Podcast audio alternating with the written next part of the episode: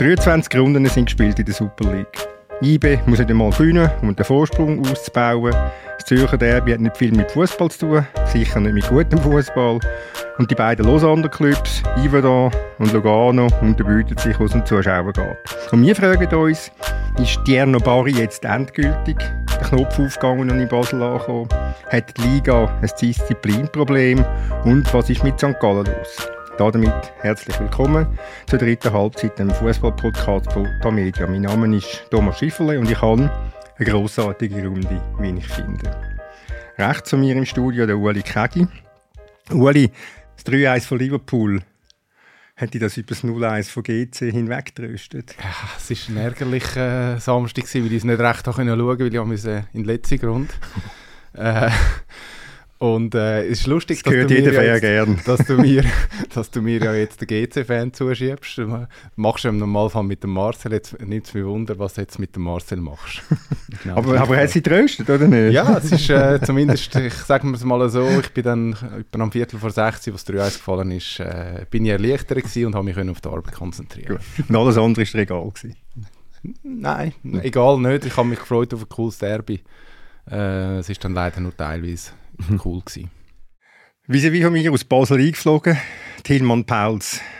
Tilman Seisel vom FCB hat sicher gut da nach dem 0-3, einem demütigenden 0-3 von deinen Bayern in Leverkusen. Ich weiß nicht, wovon du redest. Aber ja, dem FCB hat das, das Tor sicher gut getan. Und was war das andere? Oh, das hast du schon verdrängt. Drei, drei, nein, ich weiß, ich weiß hast nicht. schon verdrängt. Nicht, gut, ich begreife ich begreife okay, Und darum die komplettierte Jüngste der Marcel Rohner. Marcel GC 01 verloren. Milan dafür. Ein grossartiges Napoli 1-0 geschlagen. Das Wochenende gut. Das war ein perfektes Wochenende für mich. Für dich? Ja, ja. Gut. Bist du jetzt zum FCZ mutiert, oder? ja, ich weiß nicht, was, äh, was schöner wäre im Moment zum Zuschauen, ehrlich gesagt. Darum beschränke ich mich weiterhin auf Milan. Gut, kommen wir zu unserem ersten Thema. Der Umschwung kam schon unter der Woche, nachdem wir geklärt haben, wie es mit mir weitergehen soll. Das konnte man dem Team heute ansehen. Alle haben zusammengearbeitet und alles gegeben. Es war nicht sehenswert, aber wir waren wieder eine Mannschaft. Das ist der Bo Hinrichs, ein Trainer vom FC Zürich nach dem 1-0, einem grossartigen 1-0 vom FCZ gegen GC mit der Übersetzung, dankenswerter Übersetzung von SRF. Er war euphorisch vor dem Spiel, er war euphorisch nach dem Spiel. Äh, Uli, zu Recht? Ja, was das Resultat angeht, auf jeden Fall.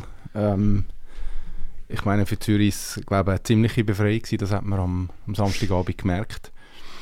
Äh, man weiß ja auch, was so ein Spiel dann kann auslösen kann. Ähm, muss aber vielleicht auch schauen, was es nicht, äh, ja, dass, es, dass jetzt nicht alles einfach gut ist nur weil sie jetzt erstmal seit sieben Spielen wieder gewonnen haben. Also es war wirklich ähm, ein miserables Zürich. Gewesen. In weiten Teil gegen ein noch miserableres GC, wo wirklich also von, von der ersten bis zu der 90. wirklich für mich total enttäuschend war. Zuerst ohne Mut, war sehr irritiert gewesen, wie GC in den Match hineingeht gegen eine Mannschaft, die ja extrem verunsichert muss sein. Da habe ich jetzt gedacht, okay, GC wird mit Schwung kommen. GC hat nicht so schlechte mehrere Wochen hinter sich, jetzt nicht gerade vielleicht das letzte Wochenende, aber nicht so schlechte mehrere Wochen hinter sich, für die etwas herkommen. Und da passiert einfach nichts, oder? GC ist total ängstlich, mutlos, sie spielen nicht gegen Führer. Und was dann könnte gegen Führer spielen in der zweiten Halbzeit, weil der FCZ gar nichts mehr macht, da passiert wieder nichts. Also außer der Schuss von Morandi, der ein paar Zentimeter am Pfosten vorbeizischt, ist wirklich, ist wirklich ein Reinfall, man muss es so sagen. Äh, ich glaube, statistisch haben sie einen Goalschuss auf der Liste. Ich meine, der ist schon grosszügig. Ich glaube, der wäre nicht einmal aufs Goal, äh, wenn man, also wirklich, ich glaube, der wäre sogar noch an, Aussenpfosten oder so. Also für mich total unverständlich, wie sich das GC präsentiert hat. Und darum ist am Schluss der Sieg von Zürich, der ist nicht gestohlen. Eben, sie sind wirklich, sie sind wirklich gar nicht gut gewesen, aber er ist, er ist nicht gestohlen. Ich glaube, ja, bei GC es ist so ein bisschen, ich habe das Gefühl, der, der Derby-Sieg, den sie halt geholt haben, der, der, tut, ja, der, der beschönigt recht viel, oder? Wir haben jetzt fünf Matches, glaube ich, im Jahr 2024 und es war jetzt der vierte gewesen, ohne Goal. Ähm, der dritte nacheinander mit jeweils nur einem Torschuss. Also ja, ich, ich habe auch mehr erwartet, irgendwie Augen geführt, aber ähm, es passt gerade schon relativ gut ins Bild. Sie sind gegen Geführe dermaßen schlecht. ja, also das, das sind sehr euphorisch, Tillmann? Ja. Aber also, wenn wir bei Euphorie sind und, und Bo Henriksen, ich bin, ich, bin, ich, bin, bin fast ein bisschen neidisch über, über seine Euphorie. Wenn man die Pressekonferenz vor dem Spiel sieht und das nachher, ist es bemerkenswert, wie, wie fantastic und also die Euphorie, ihr hört, den, ihr hört den häufiger als ich, aber immer wieder, wenn ich ihn sehe, bin ich, bin ich schwer beeindruckt von, von der ganzen Positivität. Man hat es leider in der, in der Übersetzung vom SRF gar nicht so sehr gehört. Man müsste es eigentlich gleich euphorisch übersetzen. Fantastisch ist das Lieblingswort von ihm und really, really, really. Das ist auch so eine Lieblingswendung, die er hat in dieser halbstündigen PK vom Freitag hat es glaube ich etwa 725 Mal gebraucht. Nach dem Match auch noch. It was Nach dem Match really, really, really bad game. Das hat er dann schon auch eingesehen.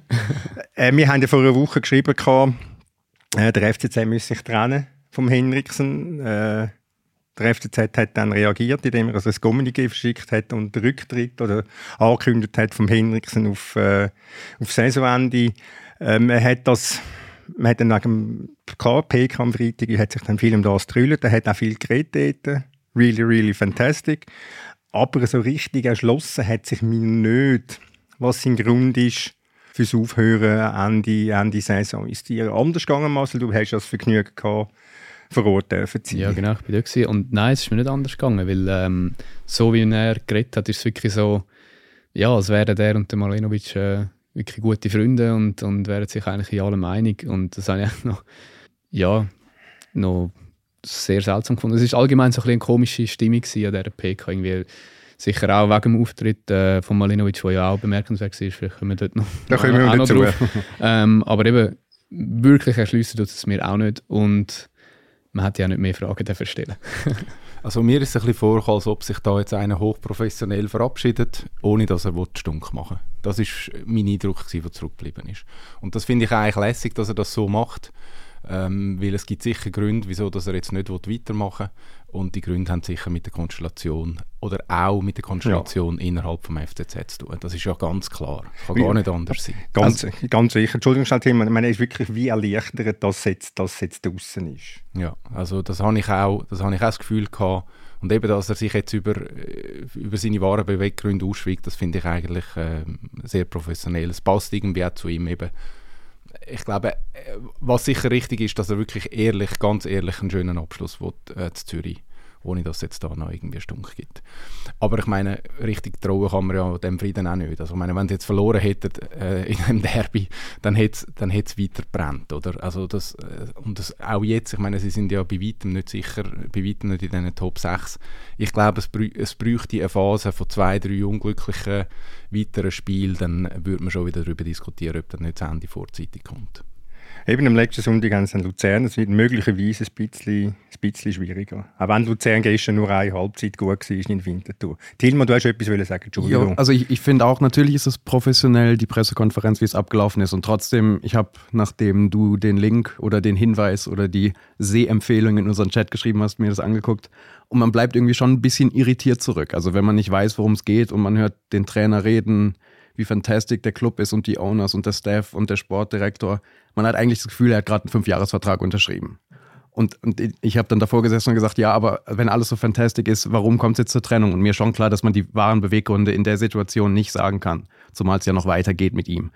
Aber irgendwie ich, ein Wort zu sagen, ja, wir, wir haben halt in gewissen Punkten unterschiedliche Ansichten und es klemmt irgendwo, also so ein bisschen, das wäre immer noch professionell, fände ich. Und wäre in der Situation, hätte ich das es hat irgendwie geholfen. Es hat so für mich so ein bisschen zu sehr aufgesetzt und zu sehr happy und fantastic gewirkt. Genau, genau. Und auffallend ist, du hast es angesprochen, Marcel, dass der Milos Malenovic dort gegessen ist. Er hat das Bedürfnis gehabt, offenbar mal äh, zu reden. Und ähm, was vor allem auffallend war, während dieser halben Stunde, wie, wie gereizt dass er war. Man könnte sagen, wie stinkig. Äh, man hat gemerkt, er ist jetzt halt nicht mehr Spielerberater. Äh, sondern er ist jetzt halt ein Sportchef, der in der Öffentlichkeit ist, der der Kritik ausgesetzt ist und dann manchmal vielleicht einmal das Opfer wird von einer Falschmeldung auf einem Online-Portal, wo dann umgehend wieder zurückgezogen worden ist. In dieser Meldung war, er soll, sich, er soll einem Spieler vor die Füße gespeuzt habe und äh, gesagt habe, er soll sich verpissen auf gut Deutsch. Und äh, das ist ein Junior, der zum FC Basel geht und der Malinovic hat dann das massiv dementiert, aber man hat gemerkt, es hat, es hat Spuren hinterlassen. Wie ist es, wie ist es dir gegangen, Marcel? Ist, ist, das, ist das auch wenn man dort gesessen ist, ist es wirklich so übergekommen, es, es stinkt ihm richtig. Ja, das hat das Ganze eben vielleicht auch so ein bisschen, was ich gemeint habe, mit ein bisschen seltsamer Stimmung irgendwie. Der Bo kommt rein, also Henriksen kommt rein, ist, ist happy Bo, klopft noch, meint auf den, auf den Rücken fest, ähm, wo er reinläuft, meint der Journalist, ich will es nicht sagen wem, ähm, aber das fast wehtut, aber ist äh, eben euphorisch und fantastisch und happy und ähm, beim Rauslaufen sagt er sogar noch, come on guys, it's a, it's a press conference, not a funeral, als wäre die Pressekonferenz irgendwie sonst wahnsinnig lustig. Aber wirklich hat sich wieder bemüht, halt, wie, er, wie er das halt macht. Oder so Keine Beerdigung, oder? Genau. Und der Malinovic ist reingekommen und also hast dann auch allen freundlich Tschüss gesagt und so, aber man hat, man hat wirklich gemerkt, er, ja, der, der schießt es an und der ist da, um etwas klarzustellen. Ähm, nicht nur, oder aber auch wegen dieser Meldung eben von dem, von dem Online-Portal, das du angesprochen hast. Ja. Aber eben, also wenn die Meldung, wie sie da stand und wie du es gerade beschrieben hast, und sie, sie stimmt nicht, dann hätte ich da genauso stinkig gesessen, ehrlich gesagt. Also logisch geht es in dem Moment um den Trainer, aber das, da kann ich dann schon nachvollziehen, dass einen das trifft, egal ob man Spielerberater ist oder Sportchef. Also wenn, wenn sowas, falls es nicht stimmt und falsch ist, schon nachvollziehbar, seine, seine Gereiztheit in dem Moment. Das, auf das bezogen, ja, da bin ich bei dir, aber er ist, sicher auch angefasst, weil er halt einfach nicht, äh, weil, er, weil er alles gut findet, was er macht oder wie es gemacht wird beim FCZ. Oder? Das hat man jetzt auch ja. da mal deutlich geschrieben, das macht ihm schon auch etwas aus. Ja, es ist, glaube ich, auch komisch, dass irgendwie die Situation oder die Meldung in diese Trainersituation so mit reingebracht worden ist und alles so ein bisschen vermischt wurde. Ja, also ich muss sagen, ich, ich finde auch, es hat gewisse bisschen komische Züge gehabt, aber dass er ansteht, dass er redet, dass er sich auch wehrt, äh, dass er, äh, dass er, will, dass er ja auch zeigt mit dem, dass er kommt, äh, dass er Verantwortung übernimmt, das habe ich gut gefunden. Also ich finde, man, man sollte nicht alles schlecht reden, was er jetzt macht. Ähm, er hat sicher eine Unruhe in den Club mit seinen Entscheidungen.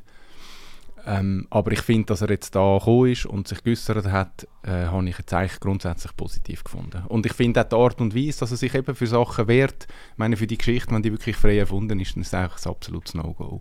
Oder ihm auch keine Gelegenheit geben, um sich zu äußern, ist natürlich jetzt journalistisch das ist schwierig, der, oder? der grosse Punkt auch, oder? Also eben, auch wenn es stimmt, es ist offenbar nicht nachgefragt worden und so. Und ich glaube, ja, verstehe ich sowohl Club als auch Malinovic selber. Und, und eben, man hat seine Gereiztheit gespürt, aber er hat es auch schon auch in einem, in einem ruhigen Ton, er hat es schon gefasst. Also man hat es natürlich gemerkt, aber es ist jetzt ja nicht so, dass er, dass er irgendwie wirklich. Nein, er ist nicht ausfallend worden, aber man hat es äh, trotzdem gemerkt, wie es ihm geht. Aber äh, es ist dann gleich lustig, wenn er dann sagt, ja, man soll ihm anrufen und äh, stehen da an und so.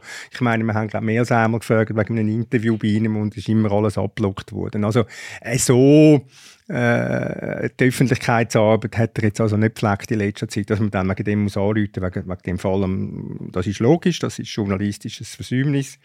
Der betreffende Journalist hat sich ja auch entschuldigt. Ähm, der Motschi hat es gesagt, gelinde gesagt, kein erfreuliches Erlebnis. Es hat zwei rote Karten gegeben. Und äh, mir aus der, als Betrachter aus der Ferne ich habe äh, eine neue Lieblingsnervensage. Lindrit. Entschuldigung, ich hatte am Morgen. Und wer ist die alte?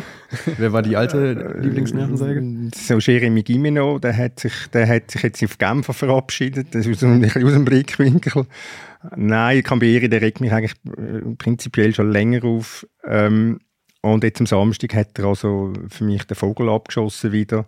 Natürlich ist die, die Aktion von Abu Bakr nicht speziell intelligent. Aber der Erste, der sich aufbaut vor dem Abu Bakr, ist der Kamberi und, und, und fordert die Karten, was, was eigentlich so selbstverständlich gerade so müsste geahndet werden vom Schiedsrichter mit einer Karte gegen ihn oder für ihn.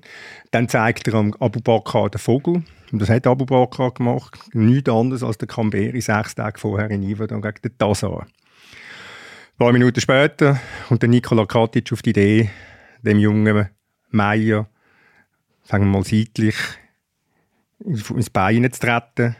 Er kommt 50 Meter an, zu höseln und fuchtet viel mit dem Finger um und hat das Gefühl, es sei dann nichts gewesen, ist der Camberi.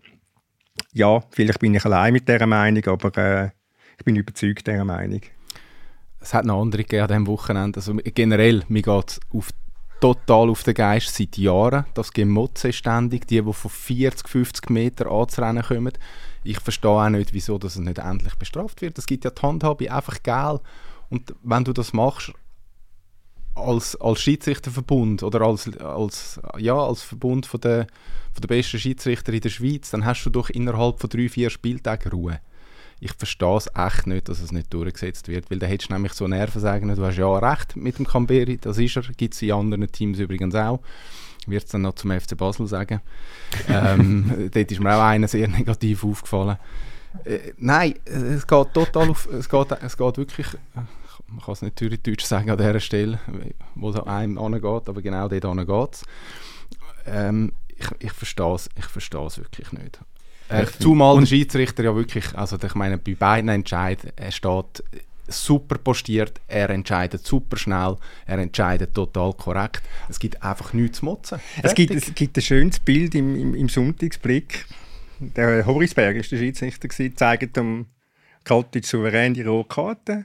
Er fassungslos, der Kaltic. Ich weiß zwar nicht, warum er so fassungslos war, aber er war es. Gewesen. Und rundum sind es, glaube fünf von GC die anzurennen kommen und motzen. Und völlig aus, ausser sich. Dabei hat der Schiedsrichter schon reagiert. Ich bin absolut bei dir, Ueli, mit, bei deinem Punkt. Oder? Eben, der Schiedsrichter entscheiden und sie haben immer noch das Gefühl, sie müssen weiterbellen. Wahrscheinlich sind sie so im Modus rein, dass sie gar nicht stoppen können. Ja, und äh, Cambere, das ist schon, ist schon auch der Schlimmste. Das ist schon der, der sich da irgendwie am meisten muss aufspielen und so die Macho-Haltung dann irgendwie hat und das Gefühl hat, muss die, eben beim Tassar letztes Mal ist genau auch das gewesen, oder? Und egal, wo etwas passiert auf dem Spielfeld, er ist, er ist dabei und, und redet mit und spielt sich auf. Und das ist auch nach dem Match, hast dann, sind wir in der Mixzone und ich mit einem GC-Spieler am Reden gewesen, und ähm, er ist dann schreiend reingekommen, also schreiend jubelnd, aber dann wirklich so laut, dass man eigentlich gar nicht mehr gehört hat, was der andere erzählt hat. Also ich habe das Audio abgelassen und verstehe eigentlich nicht, was der Spieler gesagt hat, weil Cambeer immer reingeschrauen hat, aber ja, es ist so, das Aufspielen oder das sich ein bisschen aufblustern und so, so ein bisschen dort ist er schon sehr weit vorne dabei. Ja, und, und das Faszinierende ist ja das, was du angesprochen hast, Uli, dass gefühlt jede andere Sportart das hinkriegt, dass so ein Respekt vor dem Schiedsrichter da ist. Irgendwie, wenn es um Rugby oder Handball geht, da ist es irgendwie so wirklich beispielhaft, aber gefühlt jeder andere Sport ist klar, wenn der Schiedsrichter entscheidet, dann wird das akzeptiert und dann ist Ruhe und dann geht es weiter. Nur im Fußball klappt es nicht so ganz. Und es sind ja Entscheidungen, die in seinem, also jetzt zumindest beim äh, Abu Bakr, ja. das ist ja klar, es ist ja sofort rot gewesen. Es hat, äh, Schiri hat ja nicht mal überlegt, irgendwie eine Gelbe zu ja. geben und es ist ja völlig nach seinem Gusto eigentlich die Entscheidung. Aber eben welche Fantasie, dass man kann haben, als Katic so zu reagieren auf die Rotkarten und als Camberis fühlen, wir müssen dort auch noch reklamieren. Ich meine, das ist ein brutales Fall und einfach, äh, ja, ja, rot und fertig. Finde ich auch. Also ich finde übrigens allgemein Schiris an diesem Wochenende eigentlich finde ich, gut, gut entschieden jeweils. Also es hat viele rote Karten gegeben, aber ich glaube, es ist alles eigentlich richtig und, und diskussionslos. Und vor allem die zwei im Derby auch. Ähm, ja, absolut richtig entschieden. Weißt du, dass du als Spieler nach so einem Foul vielleicht im ersten Moment das Gefühl hast, ich kann den Ball spielen, was ja, er hat ja vermutlich den Ball spielen, das war einfach spät gewesen. Weißt du, dass du dann kurz mal, äh, nein, das kann doch nicht sein und so. Ich glaube nicht, dass es ein ehrliches Aufregung war. Also, er, ich glaube, drei, vier Sekunden später ist ihm klar gewesen, es ist einfach rot. Es ist wahrscheinlich auch so automatisiert inzwischen bei allen, dass wenn was ist, dann wird einfach losgerannt oder... Ja, und vielleicht regst du ja mehr darauf, eben, dass jetzt irgendwie die, eine Stunde lang, äh, gut, es ist nicht in Unterzahl gewesen nachher, aber halt das Zehnte müssen spielen, oder? Ich glaube, vielleicht äh, schießt sie dann das. Aber beim Abu Bakr, ich glaube nicht, dass er per se reklamiert hat, weil er die rote Karte nicht verstanden hat und er so ein bisschen, sag jetzt mal, hat er dann die, äh, Dings ginket und so, in den Tunnel und so. Ich glaube, ja, schießt dann halt schon an, blöd gesagt. Beim Abu Bakr sind es 80 Minuten und du siehst, dass jetzt deine Mannschaft mit so einer Dummheit 80 Minuten lang in Unterzahl zurücklässt. Zürich hat jetzt erst mal gewonnen wieder nach, nach sieben Matches ohne Sieg. Ähm, GC geht einen schwierigen Weg. Jetzt drittmal hintereinander schon goallos, vierte Mal in fünf Spielen, du hast es gesagt, Marcel. Äh, vor allem auch miserable Match, jetzt dreimal hintereinander, also jenseits von Gut und Böse. Und es hat ein Bild gegeben vom, vom Harald Gärtner, der auf der Tribüne gesessen ist. Das ist der Europaverantwortliche vom neuen GC-Besitzer aus Los Angeles. Und der ist so richtig tief mit dem Kopf in seine Jacke hinein versunken, als möchte das ganze Schauspiel nicht mehr anschauen. Was ist aus deiner Sicht, Marcel, das Problem von GC? Ja, es ist lustig, ich bin jetzt auch irgendwie dreimal nacheinander vom GC-Match irgendwie äh, rausgelaufen und, und dann habe gedacht, das ist jetzt der schlechteste Match dieser Saison und es ist irgendwie jedes Mal noch schlimmer geworden. Ähm, ja, das Problem ist, also es ist klar, defensiv stehen sie ja eigentlich nicht so schlecht. Also sie haben jetzt auch in diesen fünf Matches, die wir angesprochen haben, haben sie nie mehr als ein Goal bekommen. Ähm, ist auch blöd und gar kein Schuss ist, aber sie haben nie mehr als ein Goal bekommen. Ähm, das heißt defensiv, defensiv funktioniert. Ich glaube, die Innenverteidigung, Tobers, Lars, das ist, das ist okay, das ist gut. Aber kaum geht es mal ein bisschen gegen Führen, kommt es wenig. Du siehst nie irgendwie mal so einen schönen Spielzug, wo es einfach mal irgendwie so schnell gegen Führen geht. Du siehst nie einen, wo es die Distanz, den Denge ist so einer gewesen, wo man aus der Distanz gute Linke ähm, abgeschossen hat und halt auch Goal gemacht hat. Der ist jetzt verletzt. Mobil ist verletzt, kann man auch sagen, fehlt sicher auch, aber ähm, eben, gegen Führen kommt einfach so wenig. Ähm, auch die eine Chance, die du angesprochen hast, ähm, von Morandi.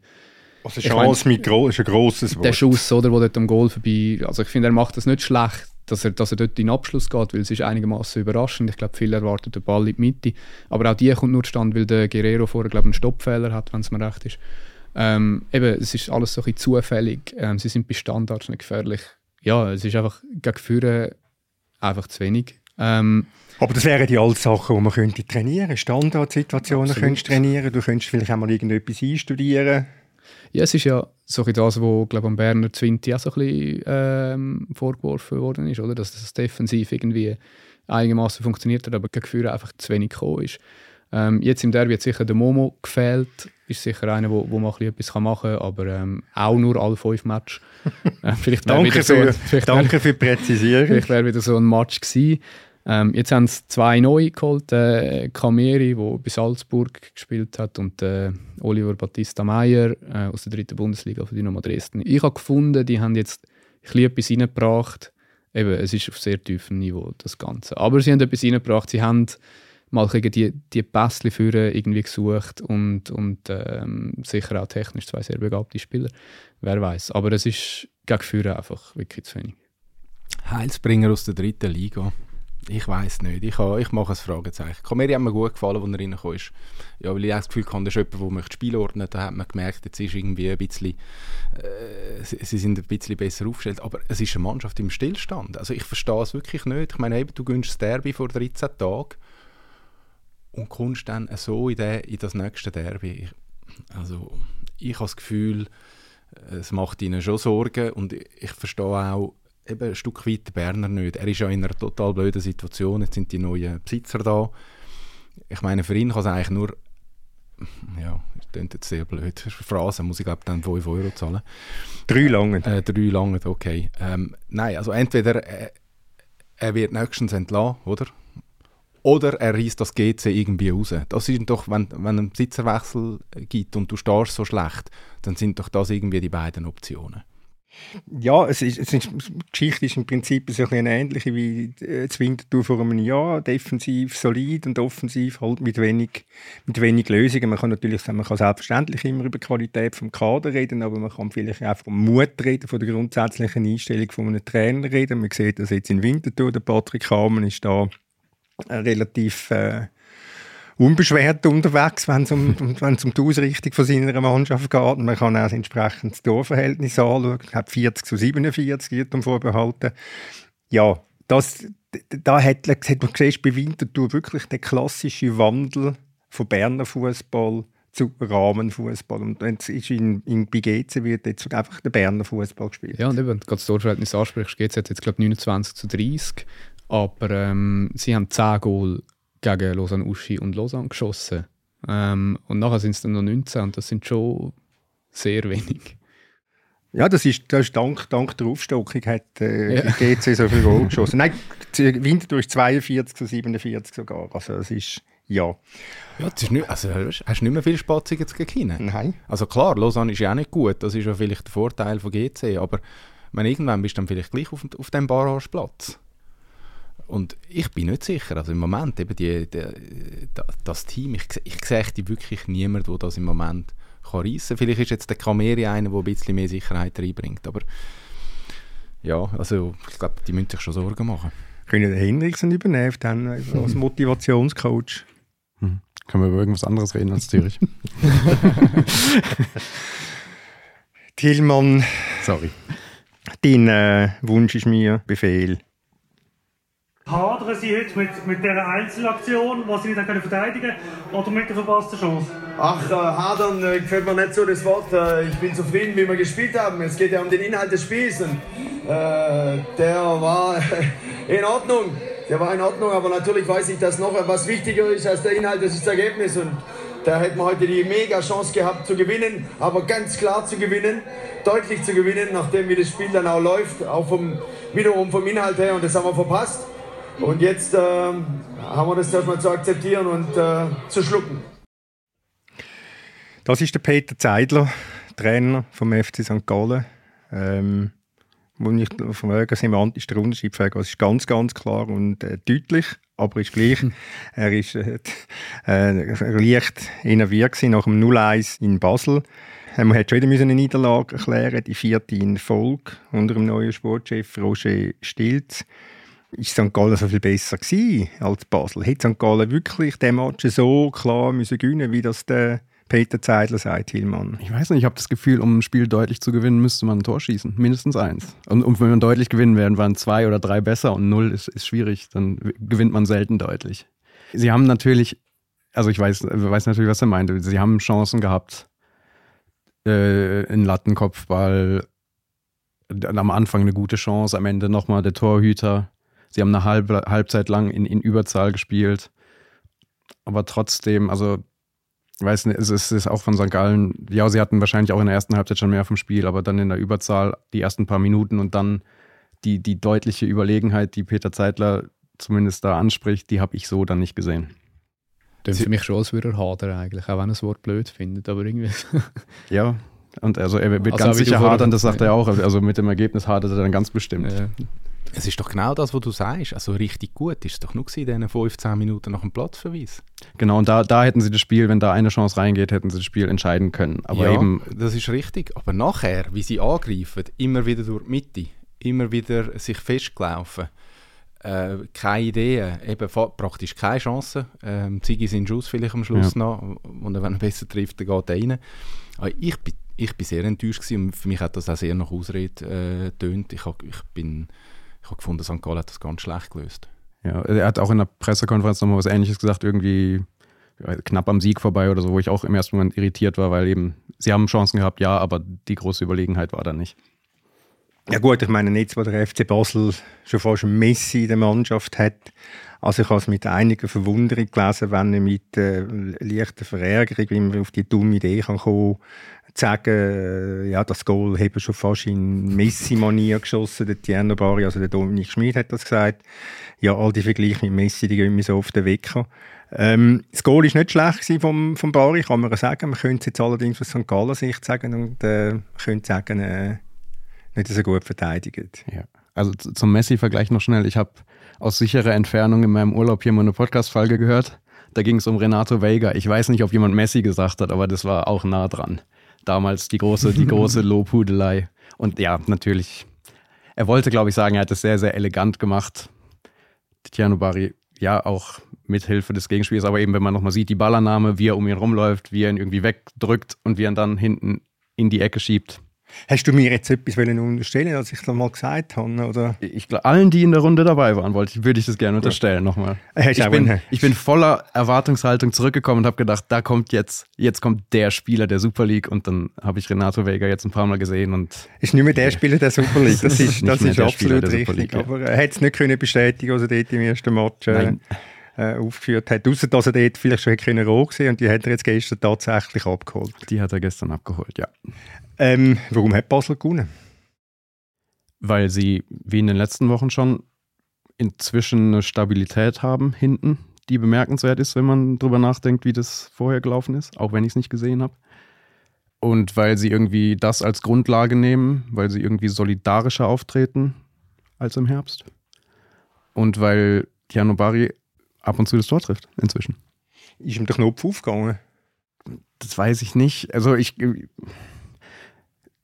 meinen schon zu sehen. Also, das ist nicht mehr. Wir haben ein Interview mit ihm gehabt am Samstag, was ich relativ bemerkenswert finde und, und nochmal beschreibt, dass er irgendwie so wirklich zu ihm geführt hat, die vergebenen Chancen und der Auftakt in Basel, dass wirklich irgendwie teilweise Panik in ihm aufgekommen ist, wenn er, wenn er wieder die nächste Chance vergeben hat. Und das, was man eigentlich von außen gesehen hat, hat er im Grunde bestätigt. Also, dass es wirklich in seinem Kopf war und dass er Panik hatte und Angst, jetzt wieder die nächste Chance zu vergeben. Und das sieht man, also es sieht jetzt nicht mehr so aus, finde ich. Ich glaube auch, also das Goal, das er jetzt macht gegen St. Gallen, das machst du nur, wenn, wenn du Selbstvertrauen hast. Ja. Ähm, ich glaube, sonst probierst du das gar nicht erst so auf diese Art ja. äh, zu machen, wie er. Sonst bremst du es irgendwie ab und, und schaust, ob noch jemand mitläuft und so. Darum, ich habe schon das Gefühl, ja, dass im Kopf schon einiges passiert ja. ist jetzt. Aber Knopf aufgehen, ich glaube, glaub, die Faszination Tiano Barry ist im Moment, dass man absolut nicht weiß, was passiert. Er kann ausrutschen, der Ball kann ihm irgendwie über Stadiondach gehen bei der Annahme. Oder es kann so laufen wie bei dem Tor, wo alles klappt. Also man weiß nie, was passiert, wenn jetzt der Ball auf, auf ihn zukommt. Was es recht unterhaltsam macht. Ah, ja, absolut. Also ich meine, das ist ja ein Spieler, der jetzt alle drauf schaut, ja. oder? Also ich sehe das in meinem Umfeld. Ich meine, über den redet einfach alle. Ja. Und jetzt macht er das also wirklich super Goal. Und ich glaube, es gönnen ihm auch alle, nicht nur in Basel unbedingt. Genau, ich, also ich, ich sehe es auch so. Und, äh, ja, also zu Winterthur haben sie es nicht gewonnen vor ein paar Tagen. Die Sirupkurve nicht vor allem, oder? ja, das, also ja, als, als betroffener Fan äh, verstehe ich das, aber irgendwie so jetzt äh, mir aus, aus der Distanz, ich finde es ich eine schöne Geschichte. Ähm, ja. Ich kann es mir auch mega gönnen, eben, vor allem auch nach, nach dem Interview, ich, wirklich, ich bin wirklich überrascht gewesen. Ich dachte, der, so, ein, äh, so ein junger Spieler, so reflektiert, ähm, das hat mich, hat mich noch beeindruckt. Darum, also ich mag's, muss sagen, ich mag es mir gönnen. Renato Weiger, du bist ja der Spezialist jetzt, Hillmann. Unbedingt, ja. Ähm, drei Spiele gesehen von ihm gefühlt. Eben drei Spiele. Ja, das, ist, das, das reicht. Das, Euch hat ja eins gereicht. Eben siehst, das ist richtig. Ähm, was ist das, was er aus deiner Sicht mitbringt, das ihn zu einem guten Spieler machen kann und was ist sein Handicap?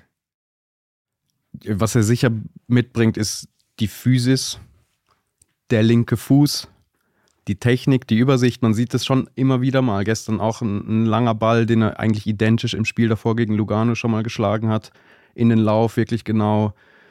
Zweikämpfe, die er irgendwie gewinnt, aber er hat halt immer wieder so, so wirklich Ballverluste, wo man denkt, warum? Was machst du da jetzt gerade? Auch vor der roten Karte übrigens.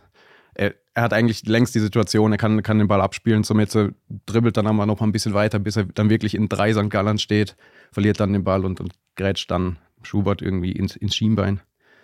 Ja, es ist, er hat irgendwie die Anlage schon, aber es ist irgendwie so sein ganzes Auftreten. Es hat immer wieder so Fehler drin, wo man denkt, das, warum, warum, lässt, warum ist er da jetzt so unaufmerksam, so unachtsam? Ist vielleicht auch am Alter geschuldet. Ja, definitiv, ja.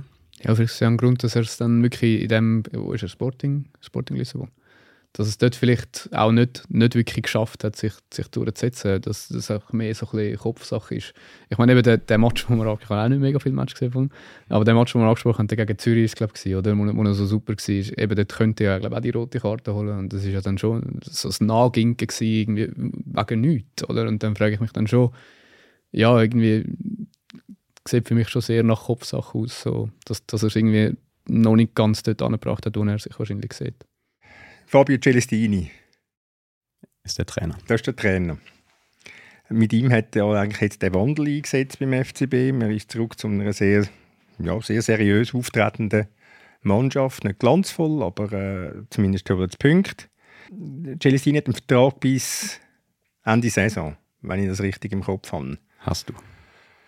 Danke. Ähm, was würdest du machen als Verantwortlicher beim FCB? Jetzt mein Handy in die Hand nehmen und ihn mal anrufen, ob er Zeit hatte für einen Kaffee und vielleicht noch einen Kugelschreiber mitbringen kann. Also du würdest verlängern? Es, also wenn man jetzt auf die Entwicklung der Mannschaft guckt, wenn man auf den Punkteschnitt guckt, wenn man auf die Zahl der Gegentore guckt, wenn man irgendwie so ein bisschen auf die Stimmung achtet, wenn man sieht, wie er gestern von den Fans gefeiert worden ist. Also es gibt von außen betrachtet aus meiner Sicht keinen Grund, warum man ihm nicht in den nächsten 30 Sekunden einen Vertrag hinlegt. Sicher, ich würde das nicht machen. Warum? Ja, weil ich jetzt auch gestern die erste Halbzeit, sie ist nicht gut gewesen, oder? Nein, die zweite Halbzeit hat Basel ja. wirklich sie verteidigen super. Ich finde auch äh, zum Beispiel der Talon Chaka, der da reingekommen ist, wirklich, also sie haben einen guten Job gemacht, sehr, sehr solidarisch. Aber sie haben bis dahin und bis zum Goal wirklich, finde sie haben nicht gut shooten gegen Führen. Und ich habe jetzt in den anderen Matches, die ich gesehen habe, ähm, mag ich mich erinnern, gegen Zürich, sie sind nicht gut gewesen. Oder? Sie machen ihre Punkte, aber mich überzeugt es wirklich nicht und ich bin nicht sicher, äh, ja, ich würde ich würd wirklich noch ein bisschen zuwarten. Für mich wäre es zu früh. Ich bin auch nicht sicher, ob das dann tatsächlich so weitergeht und sich immer noch weiterentwickelt, aber allein die Tatsache, dass man jetzt irgendwie so ein bisschen drauf zusteuert auf den Sommer und er hat keinen Vertrag.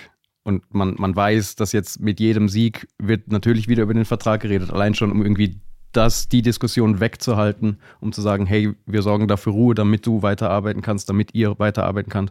Allein aus dem Grund würde ich schon sagen, wäre es sinnvoll. Sicher. Ich sehe keine Gefahr, weißt Wenn es jetzt so weitergeht, ist ja nicht ein Trainer, der irgendwo weggekauft wird. Ja. Wenn, ja, Bist du sicher? Wenn es so weitergeht, hat ja er auch ein Interesse zu bleiben. Also was, wieso soll Basel jetzt da jetzt einen hektischen Entscheid fällen? Ich würde es nicht machen als Clubführer. Ja, aber es ist natürlich, also ich schätze ihn, oder ich schätze ihn schon irgendwie als, als stolzen Menschen ein. Und wer sagt denn, dass er nicht irgendwie den Vertrag jetzt auch der Meinung ist, hey, jetzt mache ich doch eigentlich relativ viele Sachen von, die, die von mir gefordert worden sind. Es ist vielleicht immer noch gar keiner auf mich zugekommen, hey, was ist eigentlich los? Und dann vielleicht passiert ja doch, also eben, dann, ich weiß es ja nicht, aber eben allein, um, um, das, um das ausklammern zu können, dass da irgendwas entstehen könnte, habe ich das Gefühl, wäre eine Vertragsverlängerung jetzt vielleicht keine dumme Idee. Also, was kann man nicht vorstellen, dass Celestini jetzt beispielsweise beim FCZ-Trainer würde. Außer der ist schon mal beraten worden in meinem früheren Leben von Malenovic. Nein, ich glaube, die Gefahr, dass der jetzt irgendwo sonst gefragt ist und dann abwandert, weil der FCB jetzt wenig schnell mit dem geredet. Also die schätze ich jetzt als relativ klein. Und auch wenn er es würde machen, also dann würde ich als FCB sagen, ja so what, dann suche ich halt einen anderen, wieder einen anderen Trainer. Also nein, ich wäre da sehr entspannt. Ja, aber es geht ja dann schon um Wertschätzung. Also eben, er setzt relativ viele Sachen um, wenn man denkt, dass er sie am, am Tabellenende übernommen hat. Und warum kann man das nicht zeigen? Man muss ihm ja nicht einen 10-Jahres-Vertrag hinlegen, aber irgendwie, ich nehme auch an, dass sie mit, mit ihm reden. Also ich gehe schwer davon aus. Aber. Ja, es sind immer noch sechs Punkte auf, äh, auf den Strich. Das Wochenende war zwar nicht so schlecht für, für, für Basel. Meine Luzern hat verloren. Gut, das Winterthur kann man verlieren, das weiß man. Ähm, äh, Lugano hat nicht gewonnen und sie haben und der FCB selber hat äh, 1-0 gewonnen gegen St. Gallen. Ja, was denkst du, Tillmann? Wir haben das gleich schon mal besprochen, aber ich kann jetzt noch mal fragen, was denkst du, lange FCB über den Strich? Er hat jetzt noch ähm, 10 Runden Zeit. Ich denke, dass wir nach jedem Sieg sagen werden, ja, das reicht, und nach jeder Niederlage sagen werden, ah, nee, das geht auf gar keinen Fall mehr. Ich, ich, eben, es ist aber das ist keine Antwort gewesen, richtige. Nein, muss ich jetzt ganz ehrlich nicht, sagen. Natürlich nicht. Hast du gedruckt?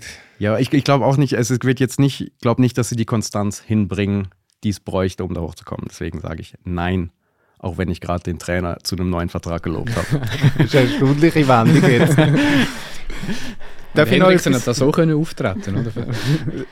Darf ich noch jemanden erwähnen, der sich jetzt in meiner persönlichen Sympathieskala nicht weit aufgespielt hat, äh, gestern Nachmittag. Ich glaube, sonst wirklich ein ganz flotter Typ, ich kenne ihn nicht gut, ähm, der Dominik Schmid. Also ich habe das Gefühl gehabt, also legitime Nachfolger vom Tauland Chaka in gewissen Szenen, ähm, immer wieder Metzli. Ähm, Schockiert. Nach der roten Karte vom, vom Vega, die ja absolut unstrittig ist, auch, ich glaube, als erster dort am Motzen.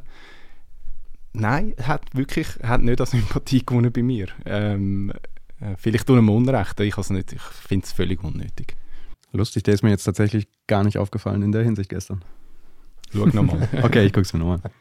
Der, der, Marcel war ja so Fan vom, vom Dominik Schmid. Ah, Moment, Moment, ich bin nicht der, der als Captain Future Captain Future. Nein, als Captain Future, aber, du hast, einen, du hast eine äh, lautstarke Nationalmannschaft gefordert. Ja, lautstark finde ich ein bisschen krass. Aber ähm, ich, ja, vielleicht bin ich befangen. Also ich also, für mich war es lautstark, weil es unüberhörbar war. Ja, ist gut. Ähm, gut, der Murat Yakin hat ihn ja aufgeboten. Von dem her.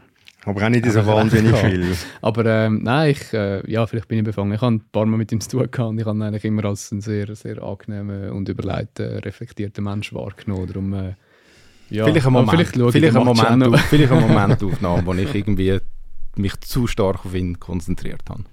Camber ist vielleicht so, dass er nicht der einzige, die einzige Nervensäge ist. Das kann, das kann durchaus sein. Äh, will jemand noch etwas zum FC St. Gallen sagen? Uli, wo du offenbar den ganzen Match auch geschaut ähm, ja, eben das, was ich vorher schon gesagt habe. Ich finde, die erste Halbzeit war okay. Gewesen. Sie hatten recht früh eine gute Chance gehabt. Sie haben dann nach dem Platzverweis wirklich zwei super Chancen. Die eine ist noch der Kopfball, also der eine ist ja an die Latte und der andere ist die Kopfballmöglichkeit vom Sutter, wo er irgendwie nicht an den Kopfball kommt, wieso auch immer, weil der Ball ist eigentlich wirklich perfekt für ihn. Und nachher finde ich wirklich Einbruch in vielen, in vielen Bereichen. Also total mangelnde Kreativität, immer ein bisschen das Gleiche, eben immer sich wieder festgelaufen und dann halt bestraft worden äh, durch den Bari. Ich meine, das Goal ist ja auch irgendwie recht speziell, ist ja ein, ist ja ein Befreiungsschlag eigentlich, oder? Ist ja überhaupt nicht, ist ja überhaupt nicht plan gewesen.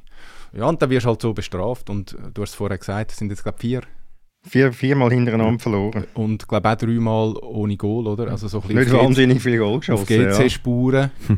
Äh, ja, sie profitieren natürlich davon, dass sie sehr weit vorne gestanden sind, aber im Moment ist schon nicht, macht schon nicht so einen tollen Eindruck. Nein, es, ist, es, ist erst, Entschuldigung, es ist erstaunlich. Zürich hat jetzt ähm, siebenmal, wie wir es wissen, nicht mehr gewonnen gehabt. Ist, ist in der dritten. St. Gallen ist äh, nach vier Niederlagen im Folge immer noch vierte. Also ein Hoch auf die Super League, würde ja der Florian wahrscheinlich sagen. Also das Lässige ist ja, dass der Strichkampf jetzt total lanciert ist, oder? Das habe ich auch ja, SRF geschaut. Ich meine, es geht ja bis zum 8 meinte ich, mit ja, realistischen Chancen, oder? Also dann würdest du Basel nicht mehr als realistisch anschauen. Mit äh, 29 Punkten. In dem Fall bis zum 9. In dem Fall geht es bis zum 9. Nachher kommt GC, oder? Das ist, glaub, das ist Basel wahrscheinlich froh und atmet auf, dass du, dass du noch nicht abgeschrieben hast. Nein, ich habe es gar nicht abgeschrieben. Ich würde aber trotzdem warten. ähm, nein, das ist cool, oder? Und die Konstellation ist ja so, eben jede jeder Matchtag kann wirklich zu grossen Veränderungen führen. Dass Zürich jetzt plötzlich wieder Dritten ist, ist fast ein bisschen absurd. Also dann tust du, dann tust du GC, Lausanne und Lausanne-Uschi abschreiben? Ja, also das... Die sind für dich definitiv ja. unter dem Strich. Ja. Tillmann, Einwand? Nein. Solange Basel nicht betroffen ist, gell, ist alles gut. Ja, also da, ich finde, da gibt es schwer Einwände dagegen zu haben, dass die drei nichts mehr mit dem Strichkampf zu tun haben. Und der Marcel, sein Herzchen wird wahrscheinlich ein bisschen böcheln. Ja, ein bisschen traurig, weil, weil du da Lausanne auch dort tun hast. Aber ja. Nein, was ich noch zu St. Gallen will sagen, es ist glaube ich auch irgendwie die halbe Mannschaft irgendwie verletzt gefehlt. Wenn du die Bank siehst, und das siehst du immer so ein bisschen an den Nummern, wenn du den nicht kennst, 60, 61, 62, dann ist es wirklich einfach mit äh, irgendwelchen Junioren aufgefüllt, die wahrscheinlich auch noch nie groß Super League gespielt haben. Ich glaube, das hilft gerade auch nicht wirklich. Und ist auch so ein bisschen GC-like, das ist ja bei GC ähnlich. Also wir haben immer sehr viele äh, junge Spieler, dort sind es dann Nummer 51 bis 55 oder so, aber ja, hilft wahrscheinlich auch nicht gerade.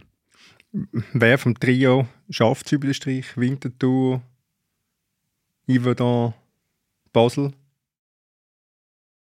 Ich glaube ich glaub Basel. Aber ich bin nicht sicher, ob es Winter nicht auch schafft. Also weißt du, es könnte ja noch, es könnte ja noch jemand runterfallen. Mhm.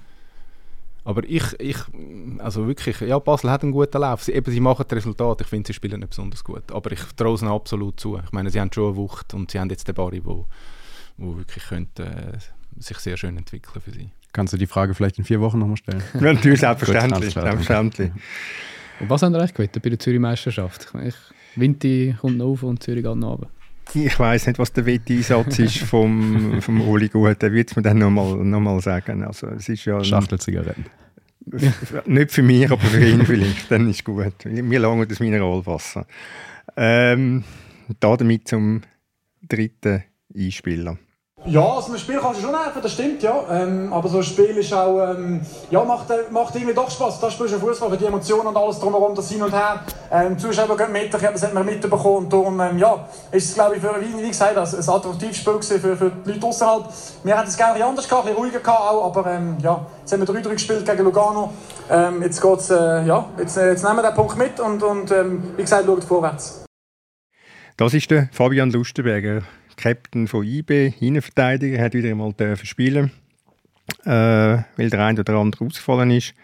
Äh, nach dem 3-3 in Lugano ist er sehr, äh, ja, er hat äh, sehr schwungvoll geredet. Es war auch sehr ein schwungvoller Match, gewesen, muss man sagen. Es hat zwar geregnet, was nur mögen regnen und äh, die Atmosphäre mit 2800 Zuschauern doch ziemlich traurig und trist und äh, eine Baustelle aber ein extrem unterhaltsamer Match. Also man sieht, man kann nämlich bei schlechten Rahmenbedingungen kann man unterhaltsamen Fußball bieten.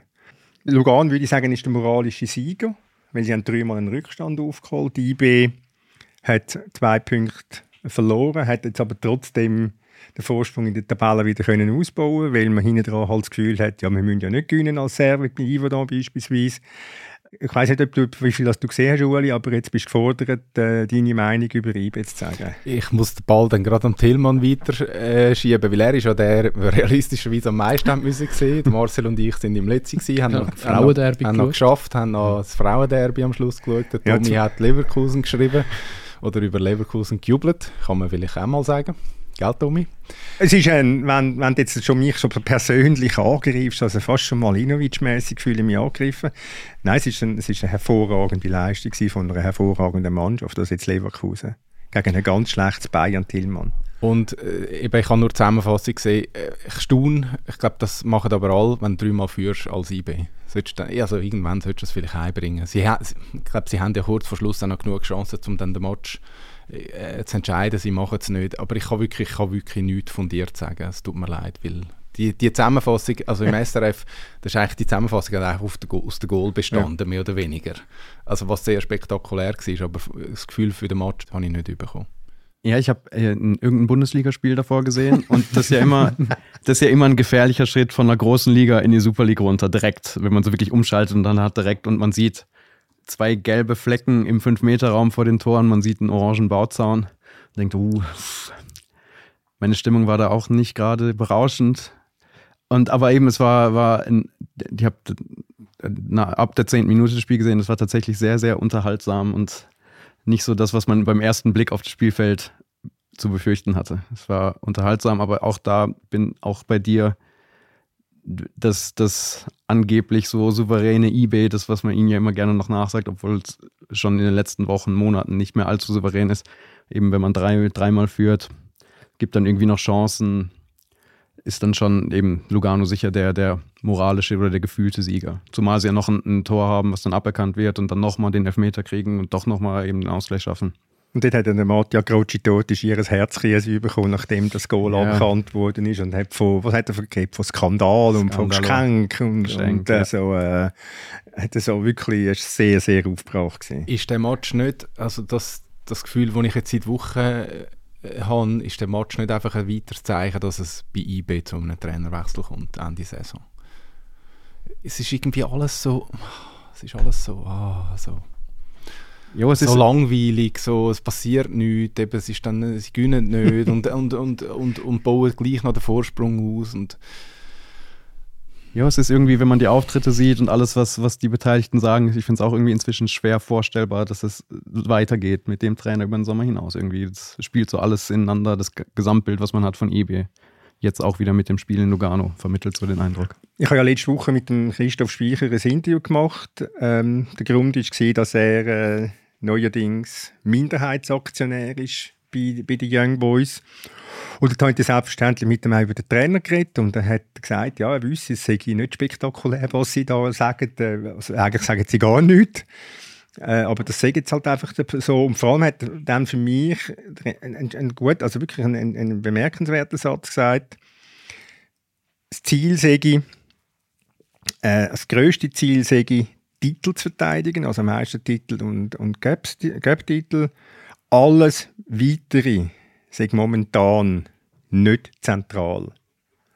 Also das heißt auch die Trainerfrage ist nicht zentral für IB. Und das würde, wenn man das jetzt also so anschaut, das würde wahrscheinlich schon auf, auf, darauf hindeuten, dass, dass sich die zwei Parteien nicht, nicht finden. Er sagt auch, ja, IB hat Vorstellungen, der, der, der, Trainer hat seine Ansprüche und dann muss man schauen, ob das zusammenpasst oder nicht. Und wahrscheinlich passt es einfach irgendwann nicht mehr zusammen. Ja, es ist einfach ein bisschen ruhiger und abgedimmter, das, was man vom FCZ hm. lange gehört hat. Auf, auf, auf in, in, in eBay-Manier. eBay-like, genau. Ja, eigentlich ist es ja gestört. Eigentlich kannst du ja einen Trainer wie der Wiki nicht, also kannst du dich eigentlich nicht trennen. Ich meine, er gönnt äh, sehr vieles. Ähm, sie kommen in der Champions League, spielen so eine ordentliche Rolle. Sie sind jetzt in der Europa League. Sie stehen äh, ungefährdet an der Spitze von der Super League. Aber das Gesamtgefühl, der Gesamteindruck sagt mir, es wird, sind beide irgendwie nicht mehr richtig zufrieden. Ja, ich meine, sie haben, sie haben sieben Punkte Vorsprung. Sie sind noch im Cup dabei, Viertelfinal gegen ähm, Sion auswärts. Und jetzt die äh, Zwischenrunde, wie es heisst, in der Europa League gegen ähm, Sporting Lissabon. Also er, er, erreicht ja Ziele. Er hat letztes Jahr das, das Double gewonnen. Er wird dieses Jahr auch wieder Meister werden. Das ist ja keine Frage. Weil es gar niemand anders. Ja, aber ist das ist doch eben auch ein Punkt. Also sind es dann so souverän? Klar sind es sieben Punkte, aber ich meine, wenn Servet den Match gönnt, dann sind es nachher noch, noch vier und klar versaut es wieder in 15 Spielen nacheinander äh, nicht verloren und da holt der Crivelli warum auch immer, haut er dem anderen den Ellbogen ins Gesicht und, und dann verlieren die gegen Iverdon. Also eben wie souverän sind es dann wirklich Erste in dieser Liga, weil offensichtlich bringt, eben, wie wir vorher gesagt haben, Zürich gönnt sieben Spiele nacheinander nicht, ist immer noch Dritte jetzt mit einem Sieg, St. Gallen viermal nacheinander verloren, ist immer noch Viert, also ja, es gibt einfach niemanden, der konstant mal vielleicht ja, über eine Saison lang performt in dieser Liga. Ja, weißt du, aber gleich, es gibt, äh, ja, also sie sind aber gleich vorne und es ist halt so ein bisschen, für mich ist es so ein bisschen vergleichbar wie mit der Urs Fischer Unzufriedenheit da zum beim FCB, oder? So ein bisschen, es ist alles gut, es ist alles, es ist alles sehr solid, aber es ist wie halt, man würde sich noch ein bisschen mehr wünschen. Oder? Und das ist, ja, da habe ich einfach das Gefühl, das wird am Schluss dazu führen, dass sie sich trennen voneinander. Ja, ich habe den Speicher auch gefragt, weil er gesagt hat, was sie eigentlich erwartet vom, vom Trainer auch, also was ihres Grund, ihre, Grund, ihrer Philosophie entspricht. Das sei ähm, offensiver, dynamischer Fußball. Und dann habe ich wissen, wie viel also von dem offensiv dynamischen Fußball sehe. Und ähm, und sagt, ja, nicht immer gleich viel und nicht immer mit der, nicht immer mit der gleichen Konstanz, wie sie sich das wünschen würden, oder? Und ähm, äh, er sagt dann auch, ja, das gäbe es halt im Fußball und es lässt sich nicht immer alles planen und, und, eine Fußballmannschaft ist auch ein fragiles Gebilde, aber es ist schon, du spürst, da ist einfach nicht eine restlose Begeisterung um, sage ich jetzt einmal, für den Trainer. Gut, jetzt haben sie am Donnerstag eben Sporting Lissabon. Sporting Lissabon äh, ist, wer es nicht weiß, kann man zwar nicht vorstellen, dass man es nicht weiß, der Wellenführer in Portugal. Du hat das sicher gewusst, so wie er reinschaut. Punkt gleich, mit Benfica. Gell, ich bin gut vorbereitet. Du musst jetzt aber, musst jetzt, musst jetzt aber zugeben. Ja, muss ich zugeben, habe ich es nicht vorher gesagt, als ich selber nachgeschaut habe. Zwei Sekunden vor der Aufnahme. ähm, was trauen wir IB? Zu. Wir sagen jetzt mal mit einem, ähm, wenn so verteidigt wie am Samstag in Lugano. Tillmann? Dann wird es schwierig. Also auch wenn man eben die ganzen Leistungen in der Super, ich eben das halt auch so, so, so ein, so ein FCB-Problem aus früheren Jahren, was man da auch gesehen hat. Es ist dann irgendwie schwer, wenn man sich dann in der Super League so ein bisschen eingegroovt hat und trotzdem zu Punkten kommt und irgendwie vorne ist, dann irgendwie den Schalter umzulegen. Bin gespannt, wie's, wie's, ob sie es am Donnerstag schaffen.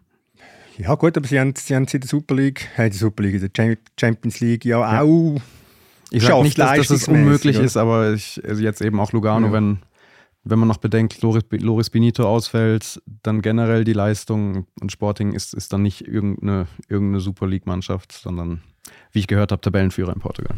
Also realistischerweise ist doch das einfach sehr schwierig. Portugiesisches ja. Spitzenteam, ich meine, die haben nochmal, die investieren die ganz anderen Dimensionen. Auch wenn es jetzt vielleicht der kleiner, der kleiner ist von diesen drei grossen. Ähm, zu Portugal. Also das ist einfach, ja, ich glaube, das wahrscheinlich ist das, ist das dann das Ende. Und wenn es nicht so ist, ist es super. Dann ist es super. Dass der Christoph Speicher jetzt äh, Aktionär ist, äh, man weiß nicht, wie viel Prozent von der Aktie das er bekommen hat von der Familie Reis, vom Hans Uli namens Jöcki und seinem, seinem Sohn Stefan. Äh, was heißt das? Was bedeutet das für IB, Uli? Ja, das spricht doch einfach dafür, dass IB wirklich wahnsinnig gut aufgestellt ist. Und ich glaube wirklich auch in dieser, in dieser Führungscrew jetzt wirklich einfach super funktioniert, dass du jetzt äh, man kann ja davon ausgehen, dass das äh, wahrscheinlich relativ grosszügig äh, die, die Aktien jetzt überwandern, dass der Speicher jetzt da nicht gerade Millionen ausgibt. Und sie zeigen halt mit dem, hey, wir, uns ist wirklich die Kontinuität extrem wichtig. Uns ist wichtig, dass es ein Berner Club ist, auch wenn ja die Familie Reis jetzt nicht unbedingt, glaube in Bern aufgewachsen ist. Ähm, und dass das so bleibt, oder? dass die Stabilität gewährt bleibt, finde ich das wirklich äh, also ein ganz starkes Zeichen. Und vor allem ein ganz schlechtes Zeichen für Konkurrenz. Ja, ja, ich glaube, es ist schon so, oder? Wenn du IB verdrängen dann braucht es wirklich, äh, wie es äh, vor ein paar Jahren zu Basel war, es braucht auf der einen Seite grosse Fehler und auf der anderen Seite gerade einen Club, der parat ist und das zeichnet sich jetzt wirklich überhaupt nicht ab. Ja, und es ist irgendwie ein schlechtes Zeichen Konkurrenz, aber eigentlich auch ein gutes Zeichen, weil wenn man irgendwie gucken will, abgucken will, wie es funktioniert, dann kann ja. man nach Bern gucken und hat da eigentlich ein relativ gutes Zeichen oder Vorbild. wie es läuft.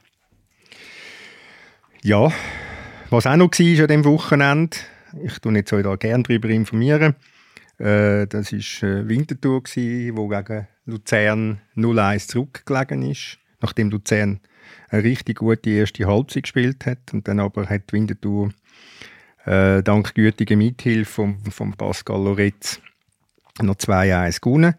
Ähm, Winterthur hat ohne drei verletzte Mittelstürmer müssen spielen. Da hat Patrick Kamen eine abenteuerliche Variante mit dem Randy Schneider vorne getroffen. Hat es dann in der Pause, hat dann in der Pause glücklicherweise für seine Mannschaft korrigiert.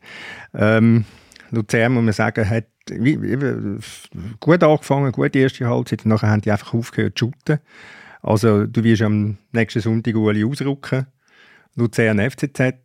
Also ähm, ich bin gespannt, ob wer dort, äh, wer dort mehr Konstanz an den Tag legt. Äh, entweder der FCZ auf ganz tiefem Niveau oder Luzern so wie der erste Halbzeit. Dann wird es möglicherweise schwierig für, für Zürich.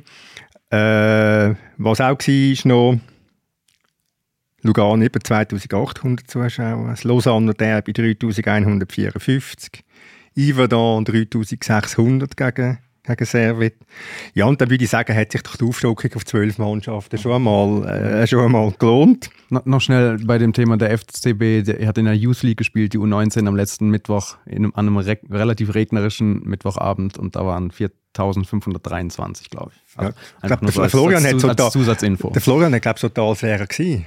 Oder habe ich das falsch interpretiert? Ja, ich glaube, er hat es im, im, warmen Wohnzimmer an seinem Laptop geschaut. Gut, ja, Im Gegensatz zu mir natürlich. Das ist auch bemerkenswert, wenn man das macht. Und, äh. Ja, also es gibt ja die Teams, aber das Lustige ist ja, es gibt auch die Teams, eben, wo es einfach läuft. Also ich meine, in Zürich kommen wieder 18'500. Ja, das ist schon, ich sage für, für mich, die jetzt das zu lange nicht so erlebt haben, dass einfach die, äh, das Derby, der FCZ sowieso, wie die, die Leute anziehen, das ist auch irgendwie cool, oder? Aber natürlich, es gibt halt die andere Seite.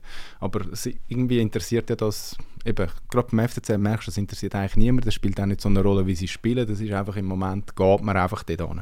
Cool war beim FCZ, dass viele noch geblieben sind zum Frauenderby, also Kurve ist es nicht, äh, nicht ganz voll gewesen, aber ich glaube, äh, auch für die Frauen ist das, das noch recht cool gewesen, es sind dann noch angegeben sind, glaube ich, 7'500 wenn es mir recht war. 7465, ja. Und äh, die Kurve hat, finde ich, gute Stimmung gemacht, was man von der anderen Kurve nicht kann behaupten kann. Die ist relativ schnell mal gegangen. Aber äh, ja, habe ich jetzt auch noch sympathisch gefunden. Ja, Zürich hat 2-1 gewonnen, das hast du mir jetzt vorweggenommen, hat das Tabellenführung äh, verteidigt von Servet und, und Basel. Damit habe ich meinen Auftrag erfüllt, äh, zum Frauenfußball, wo der Florian mitgegeben hat. Was noch war in der Super League, das hat der Uli mal am Morgen angesprochen, das sind die vielen roten Karten, nämlich sechs, die dem Wochenende neben Abu Bakr, Katic und Vega auch besagte Enzo Crivelli mit einer unfassbaren Tätigkeit in Ivadan. Äh, dann der Johann Severin von Ivadan und auch noch der Uli, sein Liebling, der Ottiger. Severin Ottiger. Ähm, Gerade ich frage, Ueli, hat, hat die Liga ein, ein Problem mit der, mit der Disziplin? Ich, nein, das habe ich nicht das Gefühl. Also ich habe jetzt wirklich das Gefühl, sie haben jetzt das äh, sehr gut geleitet, äh, die Schiedsrichter. Was ich das Gefühl habe, ist, mir wird nicht klar, wann wird was wie bestraft. Also da habe ich das Gefühl, gibt es keine Linien in dieser Liga. Und ich finde jetzt so, wie sie jetzt am Wochenende pfiffen haben, ist das für mich nachvollziehbar. Aber ich befürchte halt, dass es nächste Wochenende wieder sehr anders kann sein. Also ich glaube, ihr habt vor zwei Wochen oder vor einer Woche äh, da auch äh, groß und lang über, über gewisse Entscheidungen geredet, wo, wir, wo nicht immer klar nachvollziehbar sind. Das Mal ist es jetzt klar nachvollziehbar. Mir fehlt so ein bisschen weit Linie. Ich finde es super wirklich, dass sie die die Tacklings gegen Knöchel, gegen die Waden, gegen Skibein wirklich konsequent, sehr konsequent bestrafen. Außer wenn es der Gürtler ist. Genau, oder? Äh, äh, ein anderes Beispiel aus dem Derby. Ähm, das Penalty-Foul, wo dann, also das Foul, das zum Penalty führt, ist auch gegen den Knöchel von äh, Krasnicki. Gibt nicht mal Geld. Habe ich mich dann gefragt, ja gut, klar, es gibt ein Penalty, aber eigentlich ja, Ich glaube, die Gelb hat er noch bekommen. Sicher? Ich, ich habe es gemeint, ja. Okay, dann habe ich es falsch gesehen, aber okay. Ähm, ich habe das Gefühl, er hat nicht Geld gegeben. Eben, dann würde das zwar jetzt dagegen sprechen, aber ich bleibe gleich dabei, mir fehlt wie die Linie, die sich wirklich über eine Saison durchzieht. Vielleicht sieht man die jetzt, vielleicht hat sich, hat sich jetzt die wie gefestigt. Ähm, aber ich bin gespannt, was, was passiert. Ja, der Fall, der Fall Camberi, äh, Abu Bakr ist so ein Beispiel. Eine Woche vorher macht der Camberi genau das gleiche gegen den Tasa, wie der Abu Bakr jetzt gegen den äh, Krasnitschi. Gegen den Krasnitschi, danke. Und, und beim Camberi passiert genau nichts, weil es ist alles untergegangen nachher in dieser Aktion von Conde. Und jetzt gestern oder am Samstag besser gesagt, ist äh, rote Karte für den Abu Bakr. Also natürlich zu Recht die rote Karte, aber eben der Camberi hätte sie eine Woche vorher auch müssen, müssen rüberkommen. Das zweite Beispiel aus dem, aus dem Derby, äh, das, das Foul, das die erste rote vom Abu Bakr auslöst, war ja vom äh, Abraschi. Gewesen. Ich meine, das ist von mir aus eine klare gelbe Karte. Richtig, aber, ja. Er berührt ihn nicht, ja. behauptet aber Ja, ja, ja, ja, ja. er kommt ohne Geld davon. Da frage ich mich dann, ja, hat, hat der Schiedsrichter vergessen, weil er noch muss die Rot ziehen muss? Eben dort fehlt mir dann wie so ein bisschen, manchmal so ein bisschen, ja, zieh doch deine Linie durch, weil das ist, eine gute, ist im Grundsatz eine sehr gute Linie gewesen. Ich glaube auch, dass, ähm, dass dort die, die äh, mögliche gelbe Karte gegen Abraschi untergegangen ist in dem ganzen ähm, Trubel mit zwischen äh, Krasnitschi und, und Abu Bakr. Und ich glaube, ich weiß nicht, ist der, ähm, wo der Camberi, der Tazar, letzte Woche, ist der Tazar Kate? Ah doch, okay, weil ich habe eben, der, Bruno Berner hat ja da schon noch, ähm, er hat nicht gesagt, dass er Schwalbe war vom Krasnitschi, aber er hat halt schon noch mal gesagt, dass das ein Spieler ist, der gerne mogelt. Und wer ab und zu FCZ-Match schaut, der weiß, also der, er geht leicht. Ja, aber das ist Blödsinn. Also sorry, der andere langt mit der Hand Nein, ins, ins Gesicht. Nicht, ja. äh, das andere ist ein klares Penalty-Foul. Also das ist wirklich Blödsinn. Also ja, ich finde auch, also die Rotkarte ja. unbedingt. Ja, es ist, ist, sicher auch ein bisschen frustriert. Ja, das kann man sagen. Es ist, ein, es ist wirklich ein, ein harter Vorwurf. Klar, man kann sich daran erinnern, wie der Krasnik in Basel mal äh, gefällt worden ist. Angeblich gefällt worden ist. Gut, für den für alle kein Foul, außer für den Präsidenten und für den Schiedsrichter. Dass sich der Schiedsrichter hinterher dann entschuldigt hat, ist dem Präsident egal gewesen. Ich muss noch sagen, der Präsident von welchem Verein? Aha, vom, sonst, bevor es dann nachher heißt. Es gibt eigentlich nur einen Präsident, das ah, ist okay. der Angelo Canepa beim FCZ. Ist gut, ist gut. Ja, was findet denn ihr, also die Schiedsrichter? Also, also ich jetzt auf dem, vom FCB-Spiel ist mir aufgefallen nachher, das Spiel ist aus, der Schiedsrichter geht in Richtung Kabine und es kommen zwei Leute, das ganze Stadion pfeift, es kommen zwei Leute, die ihn mit Regenschirmen beschützen müssen und ich denke, ich kann mich an keine einzige Fehlentscheidung erinnern.